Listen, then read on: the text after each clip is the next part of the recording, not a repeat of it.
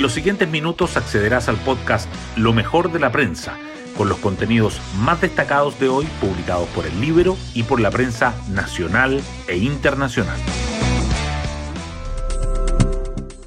¿Cómo están? Muy buenos días. Hoy es martes 31 de enero del 2023. Soy Pía Orellana y este es el podcast Lo mejor de la prensa producido por el Libero. Sigue en el oficialismo el debate por competir en una o dos listas en las elecciones de consejeros constitucionales. Ayer el tema se abordó en un tenso comité político donde los representantes de Apruebo Dignidad y el socialismo democrático se enfrentaron por los mensajes y recriminaciones que se han dado en la prensa. Posterior al encuentro, en una reunión privada, el Partido Liberal y el PS intentaron convencer al PPD de ir en una lista. El resultado, hasta ahora, ni la irrupción de Bachelet ha logrado que esta colectividad y los radicales retrocedan en la idea de ir separados del PC y el Frente Amplio. Las portadas del día. La prensa aborda diferentes informaciones en sus titulares principales de hoy. El Mercurio destaca que pensión garantizada universal y mejoras en fondos más conservadores impulsan récord de pensionados en 2022. La tercera resalta que gobierno cierra el 2022 con el mejor resultado fiscal en más de una década, información que también es destacada en portada por los otros diarios.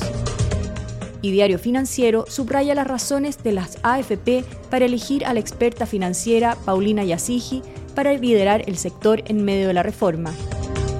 Las elecciones al Consejo Constitucional también sobresalen en las portadas. El Mercurio dice que crece la tensión en el oficialismo a portas de que el PS defina su posición para la elección de consejeros constitucionales. La tercera señala que la moneda pide fair play tras áspero enfrentamiento del oficialismo por listas separadas.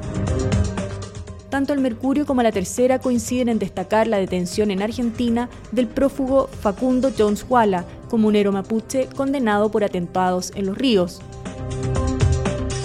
Otros temas destacados en la primera página del Mercurio son que el desempleo sube a 7,9% en los últimos 12 meses y analistas prevén hasta 10% en este año, y que fracasa nuevo intento apoyado por el Ejecutivo para ampliar el estado de excepción a 30 días. La tercera, por su parte, destaca el plan del Ejecutivo para fortalecer FONASA frente a la crisis de las ISAPRES. Ataque suicidia contra Mezquita deja al menos 59 muertos en Pakistán y las críticas a la decisión del Festival de Viña de no contar con orquesta. El Mercurio dedica su foto principal al plan para limpiar las fachadas de la Alameda, y la tercera muestra que zanja artificial permite que Río Maipo desemboque en el mar. El Libero, por su parte, revela cómo fue el frustrado intento de fuga del mentolato. Hoy destacamos de la prensa. Ante la seguidilla de violentos robos en malls del último tiempo, la presidenta de centros comerciales, Katia Trusic, señaló que hay una escasez de guardias privados y que necesitan que demore menos su certificación. Eso sí, descarta que los guardias privados deban usar armas de fuego. Más bien, dijo, somos promotores de que sigan en manos de las policías. El año 2013 fue el último en el cual la selección chilena de fútbol sub-20 participó en un mundial. El sudamericano de Colombia se suma así al historial de fracasos y haciendo de la última década una década perdida. ¿Cuáles son las causas de tantos años sin éxito? Lo analizan el Mercurio y la Tercera hoy.